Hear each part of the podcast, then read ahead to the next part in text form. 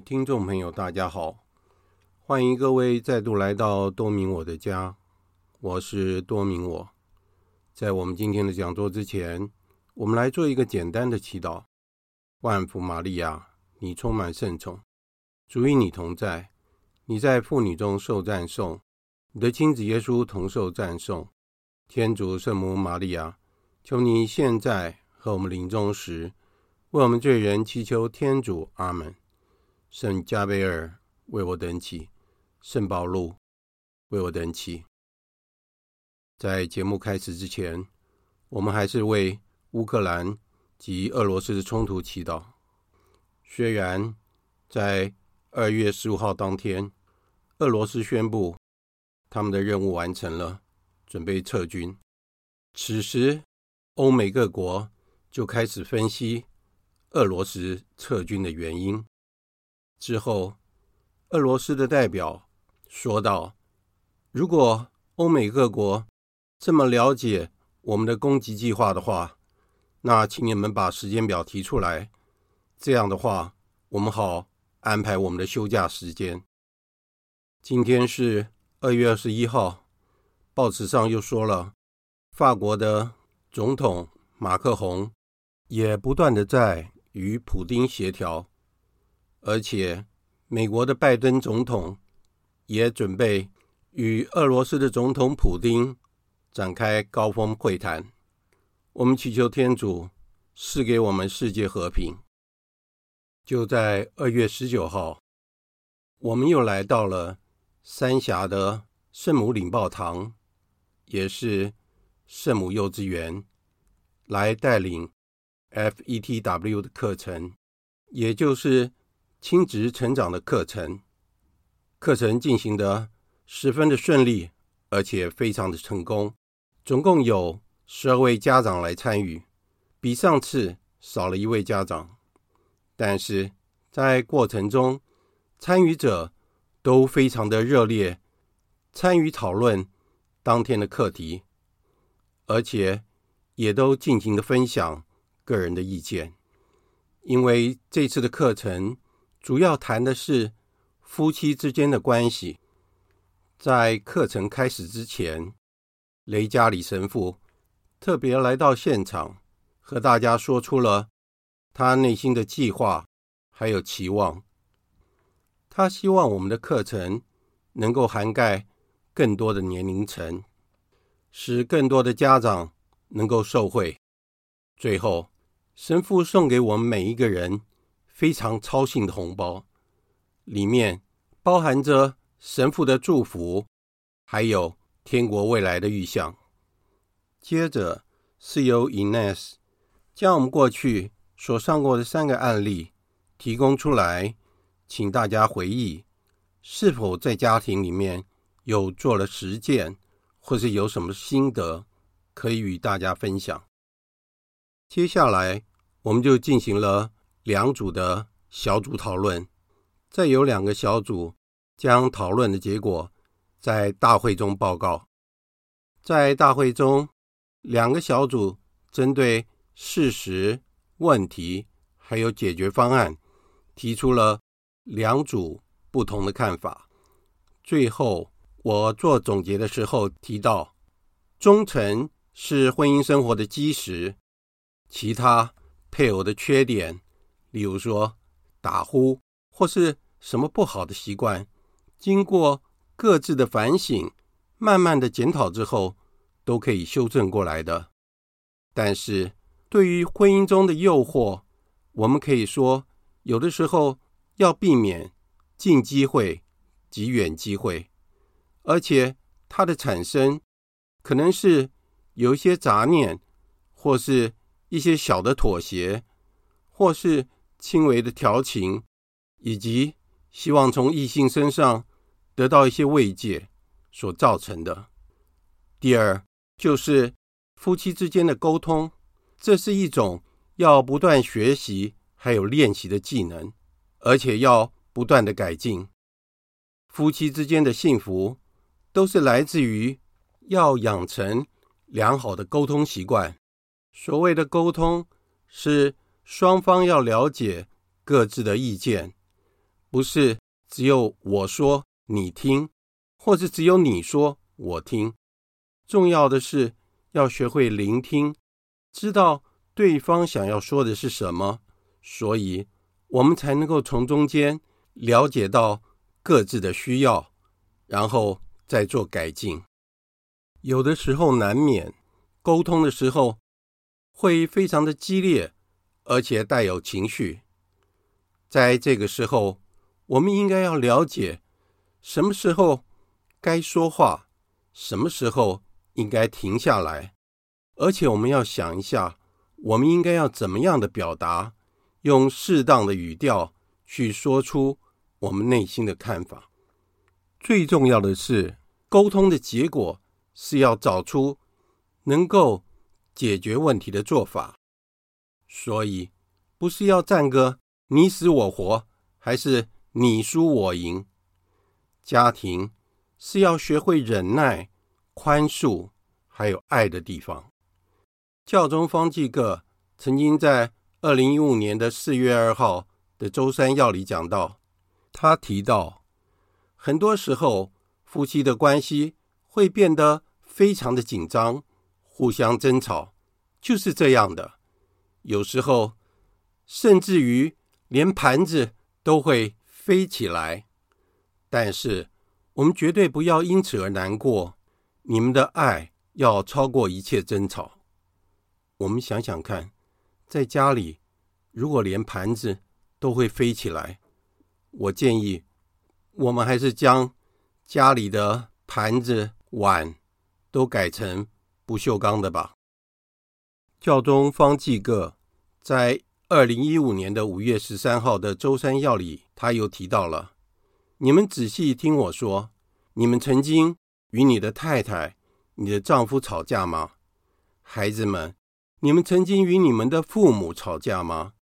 你们曾经有过严重的争执吗？这不是一件好事，但是也不是问题的所在。问题是在于，当这种坏情绪延续到明天也因离不散的时候，所以你们有一天和家人吵架，千万不要在这一天结束时还没有跟家人和好。最后，我们所要谈的就是在家庭的优先顺序。每一个人对家庭的优先顺序都有不同的看法，在我们家里面。我们认为是配偶应该要放在第一，因为我们把配偶当作最小的孩子，因为他可能是最幼稚的、最任性的、最不好管教的，但是他是最需要疼爱和照顾的，千万不要忽略掉你的配偶。第二，则是孩子，孩子是不能失去的，而且是不能忽略的。最后才是工作，因为工作失去了还可以再找，而前面两项则是不可或缺的。所以说，在很多事情方面，不管是个人、公司、国家，若是我们把事情的优先顺序摆错了，就会造成混乱。我个人认为，这次的课程能够如此的成功。这个原因都在于团队的合作，因为在团队里面要放弃个人主义，服从领导，以团队合作为重，并且从中学习。而且我们在会前有会前会，所以我们能够充分的沟通彼此的期望还有想法。Steve 与 Ines 是团队的主席。也是领导者，所以他们花了很多的心血做准备。我很感佩他们的热忱与毅力。虽然这一次我和内人共同主持这一次的课程，我也发现到内人的投入，还有主动的协助整个课程的进行，这使我感到非常的喜悦。雷神父和园长对我们很支持。也对我们抱着很高的期望，同时对我们及家长说出了他们未来的计划与期望。我对他们这样认真的办教育感到非常的钦佩。我们也很幸运的能够参与在团队之中，与大家共同努力，实在是与有荣焉。非常的感谢天主。在下午看完牙医之后，我将整个情况概略的向 Father Joseph 做了报告。他回复说，他非常高兴听到这所有一切，他非常认同 Ines 和 Steve 全心的投入以及他们的热忱，也感谢我和其他成员的支持。他说：“我们在这一方面已经投入了很长的时间了，现在应该是收成的时候了。感谢天主。” Father Joseph 在晚上的十一点二十二分还提醒我说：“就算是只有六个人来参加，也是很好的。”我则回复他说：“就算是只有一个家长参加，我们也会。”认真的做下去的。最后，互道晚安。在今天的讲座，我想要跟大家谈的主题是这个星期天的福音，就是一项挑战：爱你的仇人。每当我读到这一段圣经的时候，我总是感觉心里很不舒服。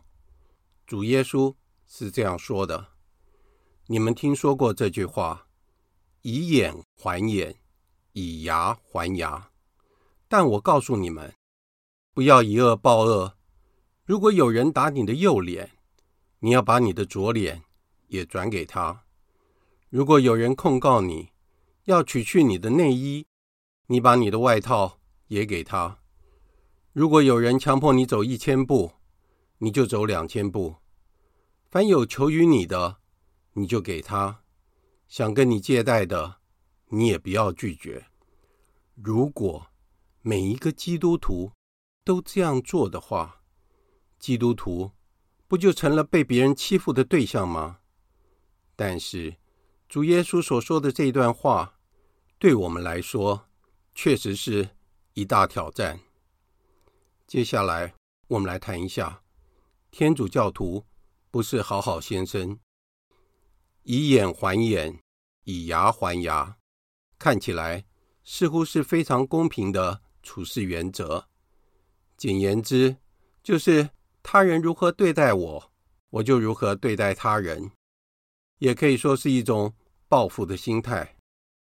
但是，主耶稣要求我们的处事原则却不是如此，他为我们提出了更高的标准。我们试想一下。他人在我们的面前用右手来打我们的右颊，事实上，他是用反手来打我们。这对犹太人而言是一种污蔑，超过正手给人家一巴掌。那么，耶稣是怎样说的呢？如果有人这样打你，不要反击，但是千万不要逃跑，也不要默许他的做法。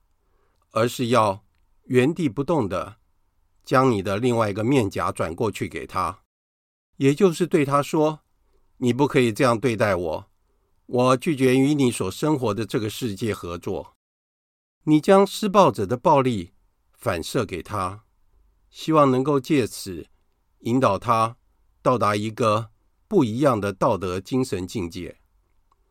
外衣对犹太人来讲是很重要的。它是有一定的厚度，不是在白天出门的时候，在外面挡风沙遮阳，晚上睡觉的时候还要当做被子来盖。所以，如果别人拿走我们的内衣，我们将外衣也一起给他的话，等于是说，我们将我们所有的一切都给了他。其他所提到的，强迫我们陪同走路。向我们所要求的，以及有关借贷的问题，字面上都很容易了解，但是我们的原则和底线到底是什么呢？也只有我们自己才知道，因为天主教徒绝对不是好好先生，否则的话，我们一定会成为霸凌的对象。接下来，我们来谈一下，主耶稣也并不是好好先生。在福音中，我们可以读到，主耶稣也会生气的。主耶稣回到了他的家乡纳匝勒，他所做的一切，村民无法接受。主耶稣遂说：“你们必要对我说这句俗语：‘医生，医治你自己吧。’我们听说你在葛法翁所行的一切，也在你的家乡这里行吧。”他又说：“我实在告诉你们，没有一个先知在本乡受悦纳的。”有一次，有一些法利赛人来到他的跟前，试探他说：“许不许人为了任何缘故休自己的妻子呢？”耶稣对他们说：“梅瑟为了你们心硬，才准许你们休妻，但起初并不是这样。如今我对你们说，无论谁休妻，除非是因为病居而另娶一个。”他就是犯了奸淫，凡娶被休的，也是犯奸淫。再有一个安息日，耶稣又进了会堂，在那里有一个人，他的一只手枯干了。法利赛人窥视耶稣是否在安息日医治好那个人，好去控告他。耶稣对那有一只手枯干的人说道：“起来。”站在中间，遂对他们说：“安息日许行善呢，或是作恶呢？许救命呢，还是害命呢？”他们一声不响。耶稣遂含怒环视他们，见他们心硬而悲伤，遂对那人说：“伸出手来。”他一伸出手，他的手就复原了。法利赛人一出去，立刻便与黑落党人要陷害耶稣而做商讨，为了要除掉他。在主耶稣融进耶路撒冷之后，耶稣进了圣殿，把一切在圣殿中的商人、顾客赶出去，把钱庄的桌子和卖鸽子的凳子推翻了，向他们说道：“经上记载着。”我的殿宇应称为祈祷之所，你们竟把它当成了贼窝。主耶稣也曾经对金师和法利赛人有很严厉的指责。他说道：“祸哉，你们金师和法利赛假善人，因为你们给人封闭了天国，你们进不去，也不让愿意进去的人进去。祸灾！”你们金丝法利赛假善人，因为你们吞没了寡妇的家产，而以长久的祈祷作为掩饰，为此你们必要遭受更重的处罚。祸灾！你们金丝法利赛假善人，因为你们走遍了海洋和陆地，为使一个人成为皈依者，几时他们成了，你们反而使他。成为一个比你们加倍坏的地狱之子。祸哉！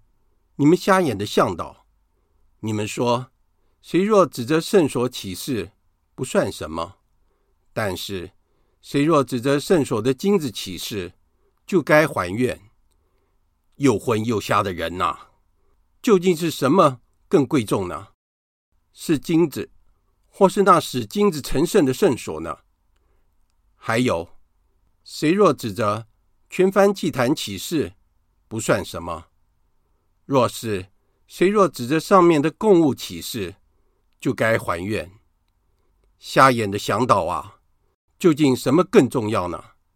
是供物，或是那使供物成圣的全燔祭坛呢？祸哉！你们金丝法利赛假善人，因为你们捐献了十分之一的薄荷。茴香及石螺，却放过了法律上更重要的公义、仁爱与信义。这些固然该做，那些也不可放过。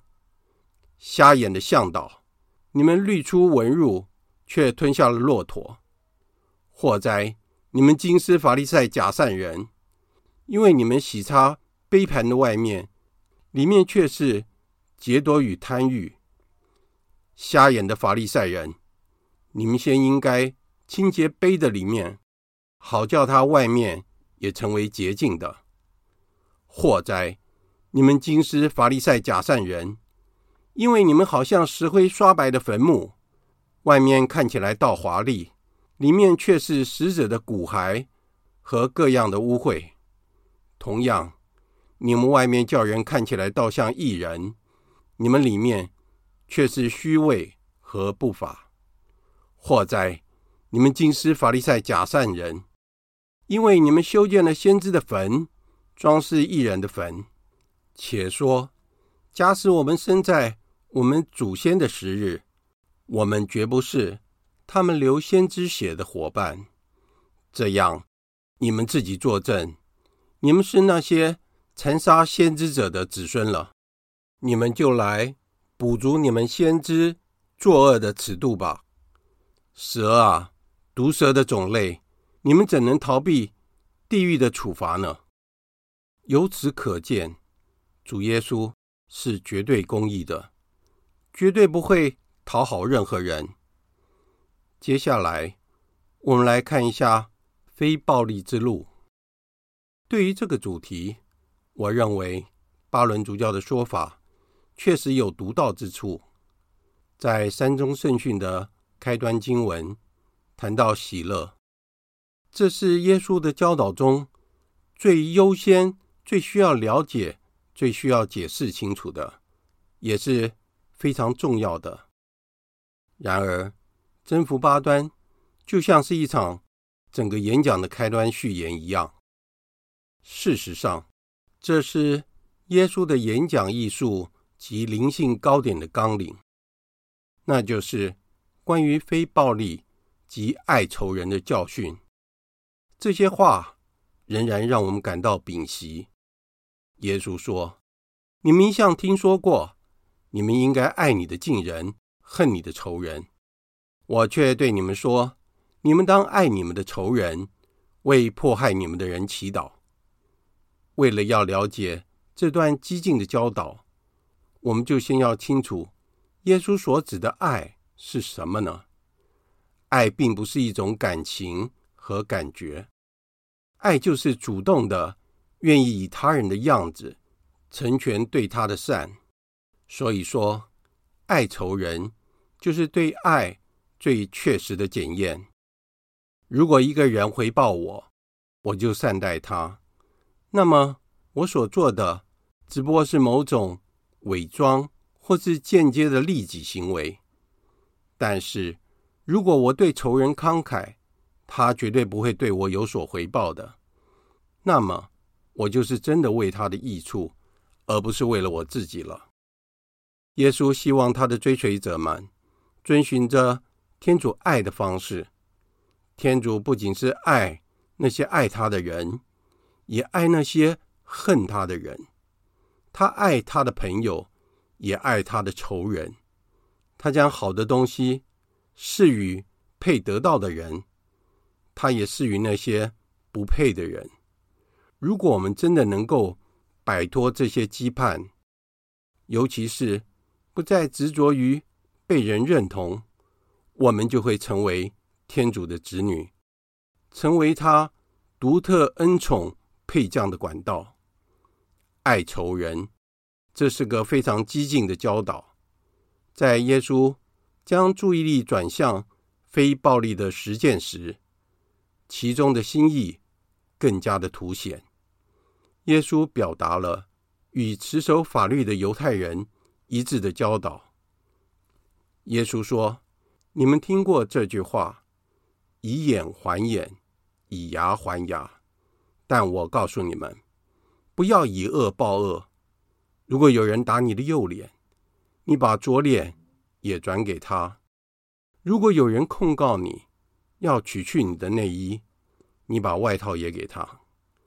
这听起来是被动的面对邪恶，但是事实上却并非如此。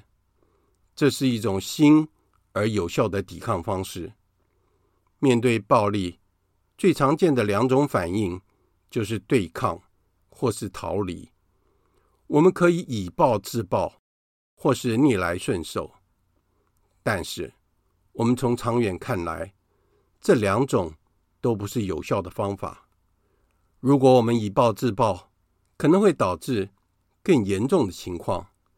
如果我们逆来顺受，就等于认同了施暴者的统治，也认同了他的邪恶。所以，耶稣提出了第三条路径。我们仔细的想一想，如果有人用掌击你的右颊，你将另外一面也转向他，听起来是非常的被动的。但是在耶稣的时代，你绝对不会使用左手，因为左手是被认为是不洁的。所以，如果人打你的右颊，也就是他用他的手背打你，这是一种鄙视的动作，也就是对待奴隶或是下人时才会这样做的。那么，耶稣是怎么说的呢？如果有人这样打你，不要反击，但是千万不要逃跑，不要默许他的做法，而是要原地不动的将你另外一侧的面颊转向他，也就是对他说：“你不可以这样对待我，我拒绝与你生活的这个世界合作。”你将施暴者的暴行反射给他。希望能够借此引导他到达一个不一样的道德和精神的境界。以下我们提供两个现今应用这个方法的例子。第一个就是有关南非的图图主教，当他还是约翰尼斯堡的一个年轻的神父的时候，有一天他正在木板铺设的通道上散步，两侧。则都是泥泞的街道。他走到一处比较狭窄的地方时，迎面而来的是一个白人种族主义者。那个白人对他说：“快闪开！我不给大猩猩让路。”图图主教走下了人行道，做了一个请的手势，对他说：“我给大猩猩让路。”另外一个例子。就是加尔各答的伟大圣人德勒沙姆姆。有一次，他带着一个饥肠辘辘的孩子来到了一个面包店，想要讨一块面包吃，店主却吐了姆姆一脸的口水。这位大圣人站在原地，微笑着说：“谢谢你给我的礼物，现在你可以给这个孩子一点东西了吧？”在这两个例子里面，图图主教和德勒沙姆姆都没有反击，但是出于对天主的信赖，他们没有逆来顺受，也没有逃走，而是依然站在原地，以这种幽默的方式来对抗，回击了挑衅者的暴力，希望借此引导对方进入一种不同的精神境界。这就是将你的左颊也转向他的意义。在我们的内心深处，我们要相信，天主总是会为我们做最好的安排。他的计划总是超过我们的意料之外。很多时候，我们不需要焦虑，设法安排一切，只需要信赖天主，专务祈祷，天主自然会帮助我们。打胜这场战役，天主是绝对公义的，他的救援绝不迟延。凡全心信赖天主的人，真是有福。所以，主耶稣教导我们，不要以暴制暴，且对我们说：“你当爱你的仇人，当为迫害你的人祈祷，好让他们远离罪恶。”主耶稣。最后给我们设下了一个标准，所以你们应当是成全的，如同你们的天赋是成全的一样。这是我们永远做不完的功课及最终的目标。今天的讲座就在这里结束了。在结束之前，我们来做一个简单的祈祷：万福玛利亚，你充满圣宠，主与你同在，你在妇女中受赞颂，你的亲子耶稣同受赞颂。天主圣母玛利亚，求你现在和我们临终时，为我们罪人祈求天主。阿门。圣母玛利亚，我等希望上智之作为我等祈。感谢大家的收听，我们下次再见。